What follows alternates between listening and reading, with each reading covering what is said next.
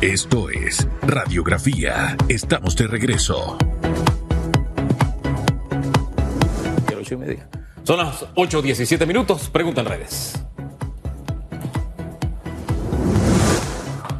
¿Qué, ¿Cree que Panamá vive una crisis de inseguridad? Hashtag radiografía. Panamá vive una crisis de inseguridad. Don Danilo Toro, tiempo sin verlo. ¿Cómo está usted, hombre? Buenos mucho, días. Mucho tiempo, Hugo, mucho tiempo sin verlo. ¿Cómo le va? Buen día, bien, bien, gracias a Dios. ¿Todo Susana. bien? Gracias a Dios. Mire, señor Toro, vamos a empezar con la mesa del diálogo, ¿le parece? Bueno, Una me mesa parece. infinita. Yo sí me he perdido, bueno, estoy perdida desde el inicio. Yo prohibía que me pusieran esas transmisiones porque para mí era intolerable escuchar todo lo que yo escuchaba en esa mesa. Todavía siguen, probablemente entre el 6 o 7 de octubre el gobierno establezca una fecha ya como tope de deadline, es lo que acaba de mencionar el señor viceministro.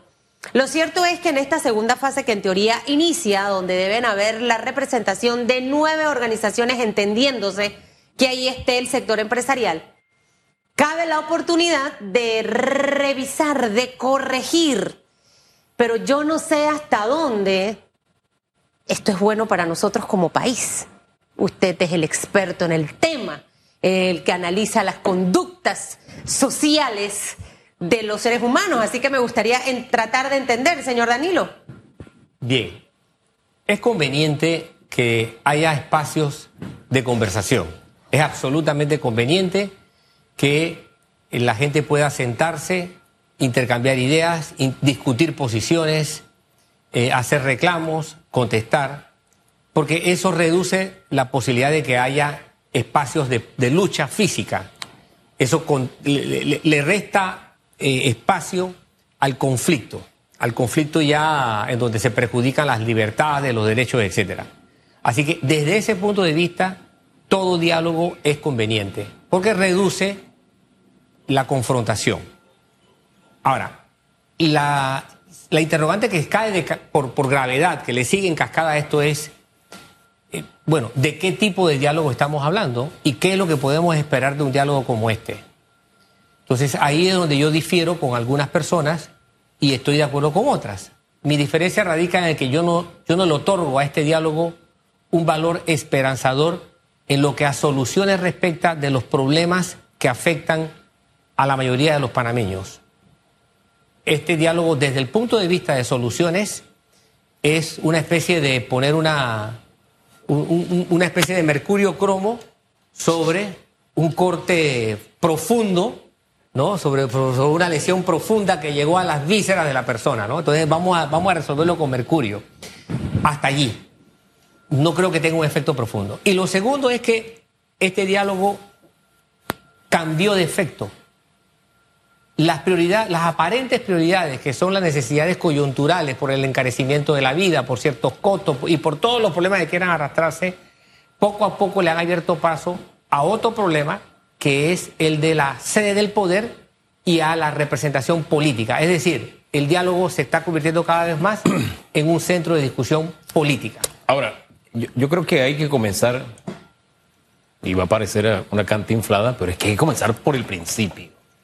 Diálogo. Di, dos. Son dos partes. Logo, palabra, diálogo. Palabras entre dos partes. Lo que no hemos tenido es eso. De allí el cansancio de parte de la propia opinión pública respecto a un diálogo donde solamente una parte era la que estaba presente. Y digo una parte porque el gobierno sí se enteró de que hay mandatario. Mandatario es el que hace mandado. Y ellos le estaban haciendo el mandado a la otra parte. Pero ahí solamente había una parte representada, ¿no? Y yo creo que los diálogos, yo celebro los diálogos, este país nació del diálogo y del entendimiento. ¿Pero usted se imagina que solamente lo hubieran decidido los conservadores? ¿O solo lo hubieran decidido los liberales? No tendríamos una bandera tricolor, la, teníamos- la tendríamos tal vez, tal vez o roja o azul. Pero no fue algo que nació de una parte.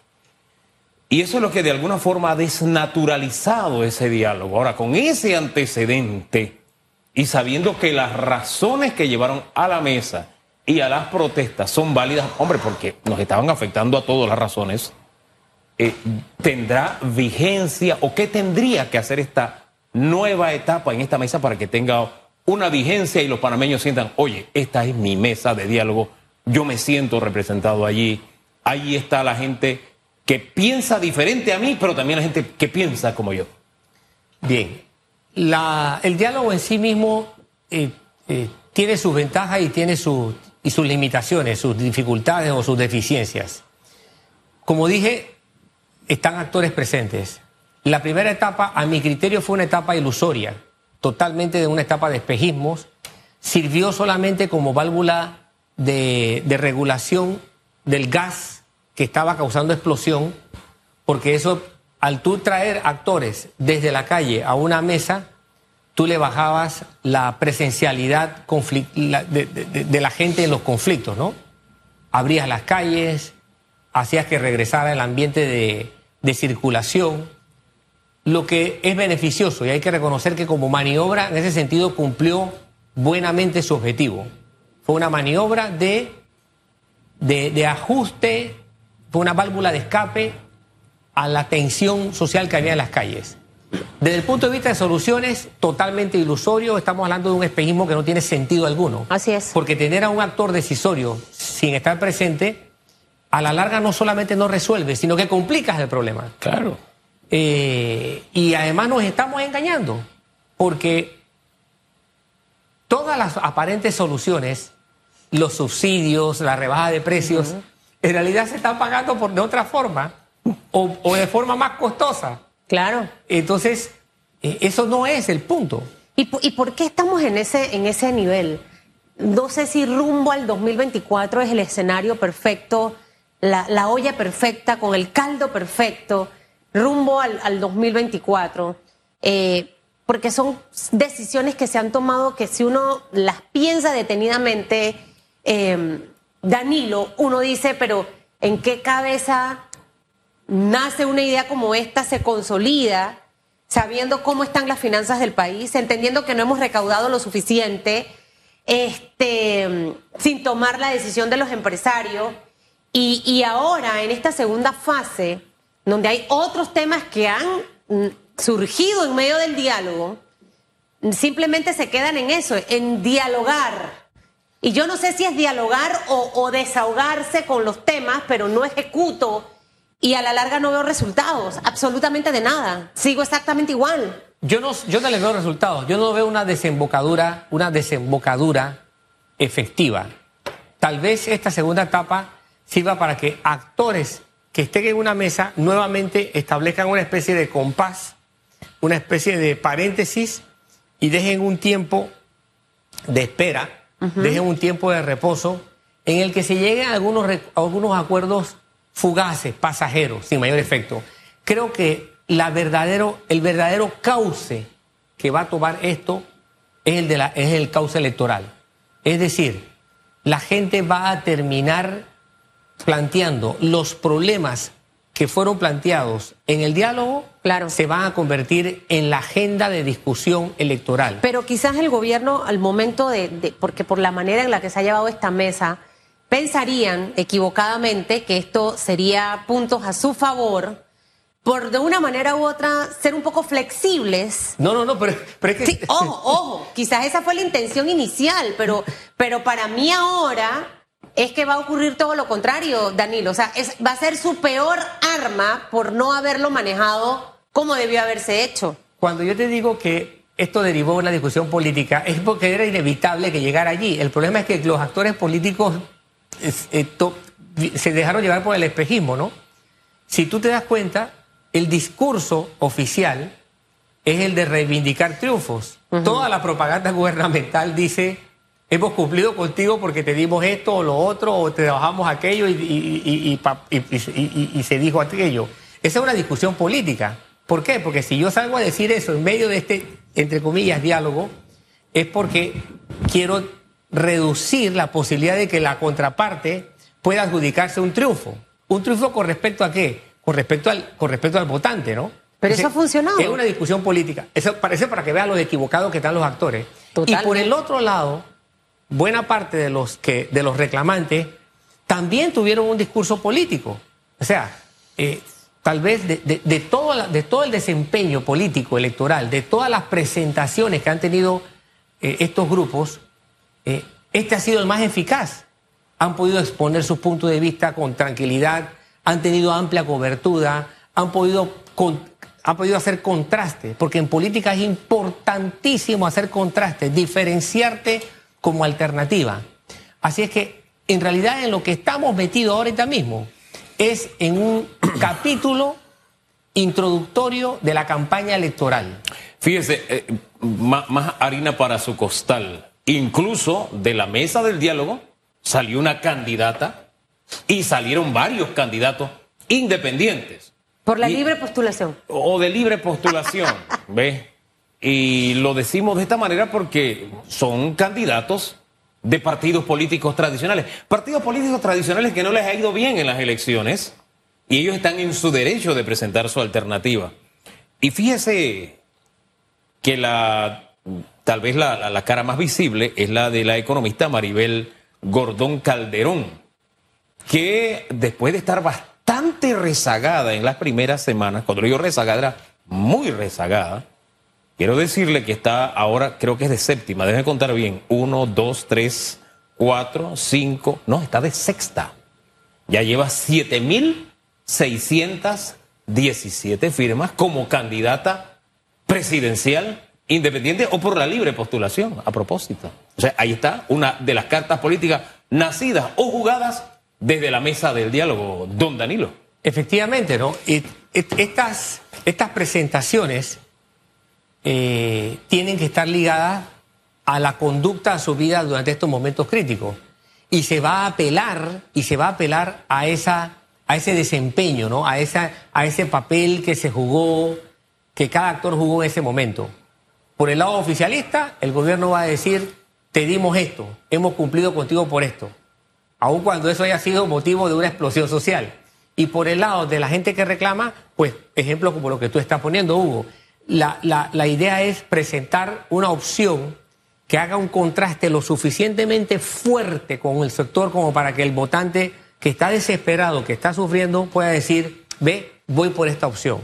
Siempre he pensado desde que esto, de- desde que desde antes de la crisis, desde de antes de la explosión, hace un par de meses, dos, tres meses atrás, siempre creía que la evolución de las ofertas electorales que antes no habían tenido muy buen desempeño, las de Frenadeso, eh, antes de la de Frenadeso hubo otras ofertas eh, de izquierda un poco más radical que no habían tenido un buen desempeño en Panamá.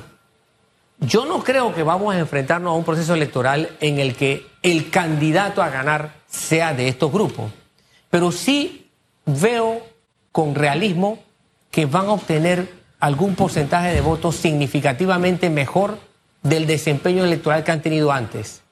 Y eso se debe a, lo, a, a que estamos metidos en una confrontación política desde el punto de vista real. ¿Usted cree entonces que a los candidatos del FAT, ahora como independientes, les va a ir mejor? ¿Eso es lo que usted me está diciendo? Mejor en el sentido numérico. Sí, creo que va a haber un desempeño político para ellos mejor. Creo que van a tener eh, resultados mejores porque las condiciones eh, las pudieron aprovechar Claro. de mejor forma. El lado del gubernamental no es manco.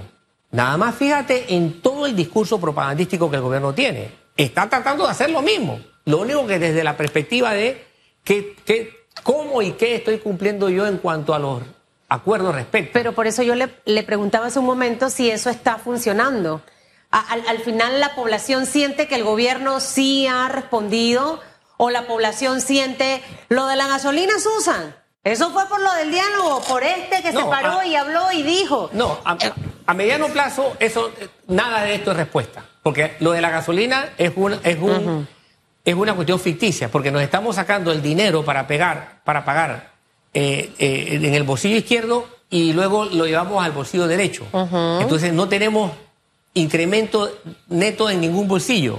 Entonces lo de la gasolina es sencillamente dinero que se está dejando de invertir en proyectos para pagar esto. No ha, no ha habido un plan real de prioridad previsto. Y ojo, ah, ojo, el escenario internacional no ha dejado de seguir complicándose. Por lo tanto, los factores que desestabilizan a países como el nuestro o están igual o van a estar peor dentro de poco tiempo. Eso por un lado. Por eso es que yo no veo solución aquí. Segundo, tampoco veo a corto plazo, porque a corto plazo la curva electoral va a desplazar esta mesa.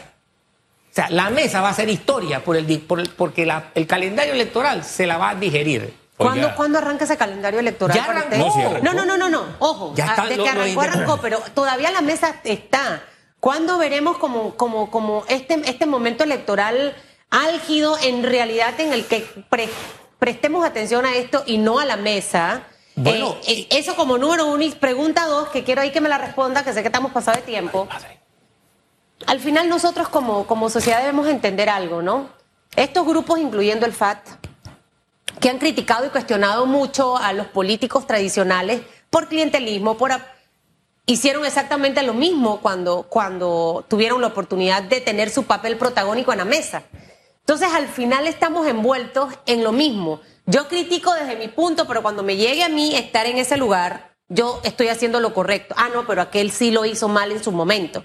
Entonces, esos dobles discursos de tantos sectores, señor Danilo, y que ahí es donde la población tiene que estar clarita que al final yo cuestiono y critico algo de otro grupo, pero al final yo puedo que lo esté haciendo hasta mil veces peor.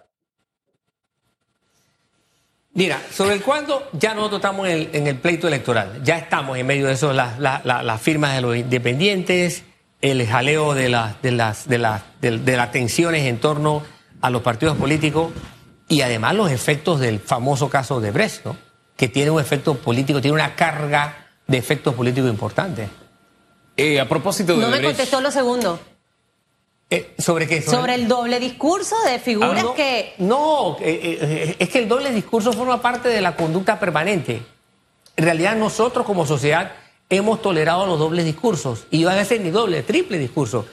El punto radica en que la incoherencia, la incoherencia en la sostenibilidad de los planteamientos es de todos los actores, no es solamente de la izquierda, es derecha, izquierda, centro, arriba, abajo. Hay una incoherencia y institucionalizada. hay un mercado electoral que lo consume, que es lo peor. Es Así decir, tienes a alguien gobernando que cuando era oposición te decía una cosa y ahora esa cosa que criticaba la hace, pero tú sigues apoyándolo. Así Y es. entonces, Eh, eh. ahora escuchas al otro que está diciendo, cuando yo esté en gobierno y tú sabes que ya antes lo ha hecho Sí, la- y que lo va a seguir haciendo.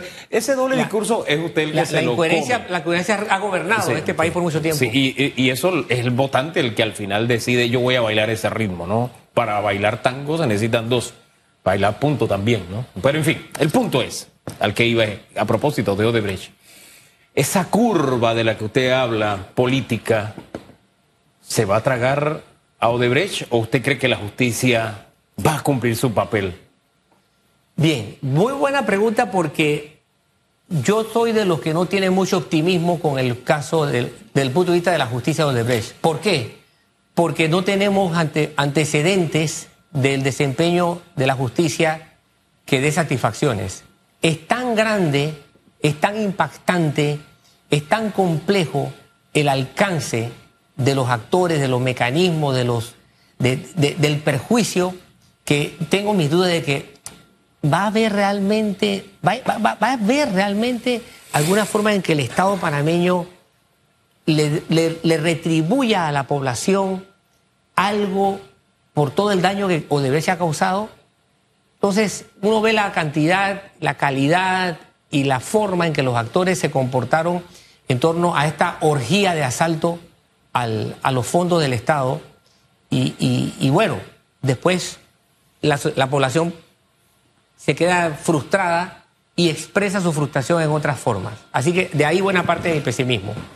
Sí creo que Odebrecht va a ser parte de la agenda electoral. Creo que Odebrecht, creo que va a haber una relación entre caso Odebrecht hacia la política electoral y obviamente de la política electoral hacia el caso Odebrecht.